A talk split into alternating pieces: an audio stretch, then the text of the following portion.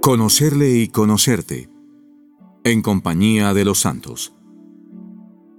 Para aprender a orar pueden servirnos de ayuda aquellos hombres y mujeres que lo hicieron durante su vida, los santos, de manera especial Santa María. Jesús sube por primera vez de manera pública hacia Jerusalén. Se dedica de lleno finalmente al anuncio del reino de Dios mediante sus palabras y sus milagros. Su fama, desde el prodigio obrado en las bodas de Caná, se iba extendiendo poco a poco. Es entonces cuando, oculto por el silencio y la oscuridad de la noche, un maestro judío bastante conocido se acerca para conversar con él. Nicodemo había sentido un terremoto en su interior cuando escuchó y vio a Cristo. Muchas cosas daban vueltas en su cabeza, y prefería solucionarlas en la intimidad de una conversación cara a cara. Jesús, que conoce la sinceridad de su corazón, le dice rápidamente, Si uno no nace de nuevo, no puede ver el reino de Dios. El diálogo sigue con lo que cualquiera de nosotros se hubiera preguntado, ¿qué significa eso? Si conozco el día exacto en que nací, incluso la hora, ¿cómo se pueden hacer dos veces? Jesús en realidad estaba pidiendo a Nicodemo que no buscase solo comprender las cosas, sino, más importante, que dejase entrar a Dios en su vida. Porque querer ser santo es como nacer otra vez, como ver todo con una nueva luz. En definitiva, ser una nueva persona. Transformarnos poco a poco en el mismo Jesucristo, dejando que su vida se manifieste en nosotros. Los santos ya han recorrido los caminos del reino de Dios han subido sus montañas, han descansado en sus valles y también han experimentado los rincones un poco más oscuros. Por eso nos llenan de esperanza. Una manera de reconocer a Cristo es precisamente a través de los santos. Sus vidas pueden desempeñar un importante papel en el camino personal de todo bautizado que desee aprender a orar. María ora cuando está alegre. Las mujeres y hombres que nos han precedido son testigos de que el diálogo vital con Dios es realmente posible en medio de tantas idas y venidas que a veces nos pueden llevar a pensar lo contrario. Entre ellos, un testimonio fundamental es el de Santa María. Ella, debido a la tierna cercanía con su Hijo Jesús en la vida cotidiana de una familia, tuvo la experiencia más viva de diálogo con el Padre. Y como en toda casa, en el hogar de Nazaret había momentos buenos y momentos más difíciles. Sin embargo, en medio de estados de ánimo muy diferentes, la Virgen siempre ora. Ora, por ejemplo, cuando está alegre. Sabemos que poco después de recibir el anuncio del ángel, María sale deprisa a la montaña, a una ciudad de Judá, para visitar a su prima Isabel había recibido la noticia de que la familia crecería en número con un nuevo sobrino, lo cual era digno de ser festejado, mucho más si se trataba de un suceso inesperado, dada la edad de Isabel y de Zacarías. La descripción que hace San Lucas del encuentro entre las dos primas está lleno de emoción y nos sitúa en un escenario de bendición y alegría. Emoción a la que, de alguna manera, se une el Espíritu Santo revelando la presencia física del Mesías tanto al Bautista como a su madre. Isabel, apenas hubo entrado María a su casa, la alaba con afecto, utilizando palabras que se convertirán en una oración universal y a las que nosotros nos hacemos eco a diario, adentrándonos también en esa alegría. Bendita tú eres entre las mujeres, y bendito es el fruto de tu vientre. La Virgen, por su parte, responde con emoción al entusiasmo de su prima. Proclama mi alma las grandezas del Señor y se alegra mi espíritu en Dios mi Salvador. El Magnificat, nombre que la tradición ha dado a esta respuesta de nuestra Madre, nos enseña lo que es una oración de alabanza que se ha empapado de la palabra de Dios. Como señala Benedicto XVI, María conocía bien las sagradas escrituras. Su Magnificat es un tapiz tejido con hilos de Antiguo Testamento. Cuando sentimos nuestros corazones llenos de gratitud por un don que hemos recibido, es el momento de explayarnos con Dios en nuestra oración, tal vez con palabras de la Escritura, reconociendo las cosas grandes que ha hecho en nuestra vida. La acción de gracias es una actitud fundamental en la oración cristiana, especialmente en los momentos de alegría, y también en el dolor o en el desánimo. Sin embargo, la Virgen ora también en momentos de oscuridad, cuando están presentes el dolor o la falta de sentido. Nos enseña de esa manera otra actitud fundamental de la oración cristiana, expresada de manera concisa pero luminosa en el relato de la muerte de Jesús. Estaban junto a la cruz de Jesús su madre y la hermana de su madre. María, abrumada por el dolor, simplemente está. Ella no pretende salvar a su hijo ni tampoco resolver la situación. No la vemos pedir cuentas a Dios por lo que no entiende. Solo procura no perderse ni una sola de las palabras que pronuncia Jesús con un hilo de voz desde la cruz. Por eso, cuando recibe una nueva tarea, la acepta sin demora. Mujer, ahí tienes a tu hijo.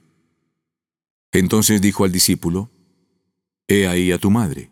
María está en mano de un dolor que, para muchos, es el más terrible que una persona puede experimentar, presenciar la muerte de un hijo. Sin embargo, mantiene la lucidez que le permite aceptar esta nueva llamada para acoger a Juan como hijo suyo y con él a nosotros, a los hombres y mujeres de todos los tiempos. La oración dolorosa es ante todo un estar junto a la propia cruz, amando la voluntad de Dios es saber decir sí a las personas y a las situaciones que el Señor pone a nuestro lado. Orar es ver la realidad, aunque parezca particularmente oscura, partiendo de la certeza de que siempre hay un don en ella, de que siempre está Dios detrás. Así podremos ser capaces de acoger a las personas y a las situaciones, repitiendo como María, aquí estoy. Por último, en la vida de la Virgen, descubrimos otro estado de ánimo en el que ora, distinto al de la oscuridad del dolor. Vemos a María junto a su esposo José rezar también en un momento de angustia. Un día, mientras regresaban de su peregrinación anual al Templo de Jerusalén, advierten la ausencia de su hijo de 12 años. Deciden volver en su búsqueda. Cuando finalmente le encuentran conversando con los maestros de la ley, María pregunta, Hijo, ¿por qué nos has hecho esto? Mira cómo tu padre y yo, angustiados, te buscábamos. También nosotros muchas veces nos podemos sentir angustiados cuando nos asalta una sensación de insuficiencia, de incumplimiento o de estar fuera de lugar.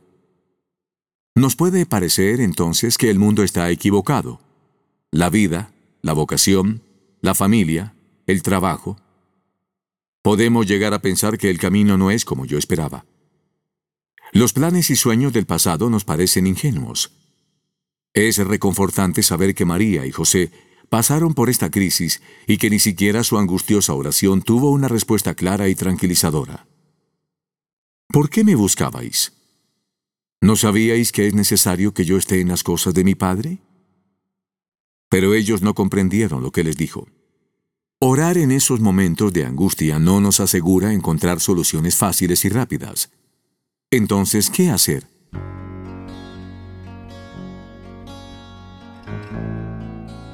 La Virgen nos enseña el camino. Permanecer fieles a nuestra propia vida.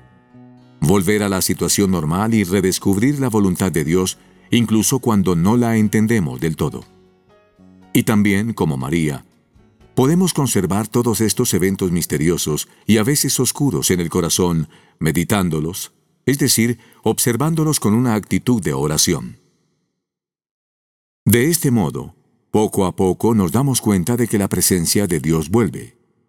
Experimentaremos que Jesús crece en nosotros y vuelve a hacerse visible. Biografías que son como nuestras vidas. María es un testigo único de la cercanía con Dios que anhelamos, pero también lo son los santos cada uno de manera personal y específica. Cada santo es como un rayo de luz que sale de la palabra de Dios. enseña a Benedicto XVI en un documento en el que sugiere algunos maestros.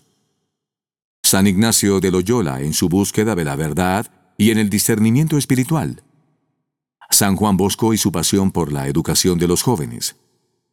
San Juan María Vianney y su conciencia de la grandeza del sacerdocio como don y tarea. San Pío de Pietrelcina y su ser instrumento de la misericordia divina. San José María Escribá y su predicación sobre la llamada universal a la santidad. La Beata Teresa de Calcuta, misionera de la caridad de Dios para con los últimos.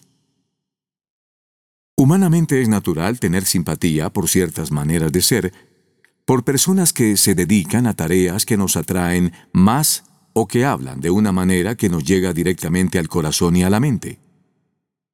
El conocimiento de la vida y las experiencias de un santo, junto a la lectura de sus escritos, son momentos privilegiados para cultivar una verdadera relación de amistad con él o ella. Por eso, si se subrayan solo los ejemplos extraordinarios de la vida y de la oración de los santos, corremos el riesgo de hacer que su ejemplo sea un poco más lejano y más difícil de seguir. ¿Os acordáis de Pedro, de Agustín, de Francisco? Nunca me han gustado esas biografías de santos en las que, con ingenuidad, pero también con falta de doctrina, nos presentan las hazañas de esos hombres como si estuviesen confirmados en gracia desde el seno materno. Escribe San José María, que siempre insistió en la importancia de no idealizar a las personas, ni siquiera a los santos canonizados por la Iglesia, como si hubieran sido perfectos. No. Las verdaderas biografías de los héroes cristianos son como nuestras vidas. Luchaban y ganaban. Luchaban y perdían. Y entonces, contritos, volvían a la lucha. Este enfoque realista hace que el testimonio de los santos sea mucho más creíble, precisamente porque son similares a cada uno de nosotros. Entre los santos, dice el Papa Francisco, puede estar nuestra propia madre, una abuela u otras personas cercanas. Quizá su vida no fue siempre perfecta, pero aún en medio de imperfecciones y caídas, siguieron adelante y agradaron al Señor. Nuestra perspectiva sobre la oración puede ser más completa cuando la vemos encarnada en la vida de las personas. La familiaridad con los santos nos ayuda a descubrir diferentes maneras de comenzar y recomenzar a orar de nuevo. Puede ofrecernos una nueva luz, por ejemplo, saber que el Salmo 91 fue un gran consuelo para Santo Tomás Moro durante los largos meses que pasó en la cárcel. Bajo sus alas encontrarás refugio. Has puesto al Altísimo como asilo porque se ha unido a mí, lo libraré. El salmo que consoló a un mártir en la desolación de la prisión, ante la perspectiva de la muerte violenta y del sufrimiento de sus seres queridos, también puede señalarnos un camino de oración en las pequeñas y grandes contrariedades de la vida. Asombra ser mirado por Dios. La familiaridad con los santos nos puede ayudar a descubrir a Dios en las cosas de cada día como ellos mismos lo hicieron. Podemos leer con admiración lo que descubrió San Juan María Vianney, el cura de Ars, aquel día en que se acercó a uno de sus feligreses, un campesino analfabeto que pasaba largos ratos frente al sagrario. ¿Qué hace usted? le preguntó el cura. Y el buen hombre respondió con sencillez, Yo le miro y él me mira. No hacía falta más. Aquella respuesta quedó como una enseñanza indeleble en el corazón de su párroco. La oración contemplativa es mirada de fe, fijada en Jesús. Enseña el catecismo de la Iglesia citando precisamente este episodio. Yo lo miro y, mucho más importante, Él me mira. Dios nos mira siempre, pero lo hace de una manera particular cuando levantamos los ojos y le devolvemos su mirada de amor. Una experiencia parecida le sucedió a San José María, que quedó tan impresionado que la relató muchas veces a lo largo de su vida. Cuando era un joven sacerdote durante sus primeras experiencias pastorales, solía permanecer todas las mañanas en el confesionario esperando a los penitentes. En cierto momento oyó un golpear de latas que lo inquietó y sobre todo lo intrigó. Un día, dejándose vencer por la curiosidad, el joven don José María se escondió detrás de la puerta para ver quién era aquel misterioso visitante. Lo que presenció fue a un hombre que transportaba unos cántaros de leche y que desde la puerta abierta de la iglesia se dirigía al sagrario diciendo, Señor, aquí está Juan, el lechero. Se quedó allí un momento y se marchó. Esa persona sencilla, sin saberlo, ofreció un ejemplo de oración confiada que asombró al sacerdote y le llevó a repetir como un estribillo constante, Señor, aquí está José María, que no sabe amarte como Juan el lechero. Los testimonios de tantos santos de diferentes épocas y ambientes nos confirman que es posible sentirse mirado con afecto por Dios, allí donde estamos y tal como somos. Lo dicen de manera creíble porque ellos mismos fueron los primeros en asombrarse de este descubrimiento. Lo mismo dormidos que despiertos. Los santos, decíamos antes, nos ayudan también cuando los vemos débiles y cansados. Ayer no pude rezar con atención dos Ave Marías seguidas. Confiaba a San José María un día al final de su vida. Si vieras cómo sufrí. Pero, como siempre, aunque me costaba y no sabía hacerlo, seguí rezando. Señor, ayúdame, le decía. Tienes que ser tú el que saques adelante las cosas grandes que me has confiado, porque ya te das cuenta de que yo no soy capaz de realizar ni siquiera las cosas más pequeñas. Me pongo como siempre en tus manos. También el joven Felipe Neri rezaba, Señor, mantén hoy tus manos sobre Felipe porque, si no, Felipe te traiciona. Y la beata Guadalupe Ortiz de Landazuri reconocía en una carta la falta de consuelos sensibles mientras oraba. En el fondo está Dios, aunque sobre todo en los ratos de oración no le sienta casi nunca esta temporada. Por no hablar de Santa Teresita de Lisieux, quien apuntaba, Verdaderamente estoy lejos de ser una santa, y nada lo prueba mejor que lo que acabo de decir. En vez de alegrarme de mi sequedad, debiera atribuirla a mi falta de fervor y de fidelidad. Debiera causarme desolación el hecho de dormirme, después de siete años, durante la oración y la acción de gracias. Pues bien, no siento desolación. Pienso que los niñitos agradan a sus padres lo mismo dormidos que despiertos. Pienso que, para hacer sus operaciones, los médicos duermen a sus enfermos. Por eso necesitamos el testimonio y la compañía de los santos, para convencernos cada día de que es posible y vale la pena cultivar nuestra amistad con el Señor abandonándonos en sus manos. Verdaderamente todos somos capaces. Todos estamos llamados a abrirnos a esa amistad con Dios, a no soltarnos de sus manos, a no cansarnos de volver y retornar al Señor hablando con Él como se habla con un amigo.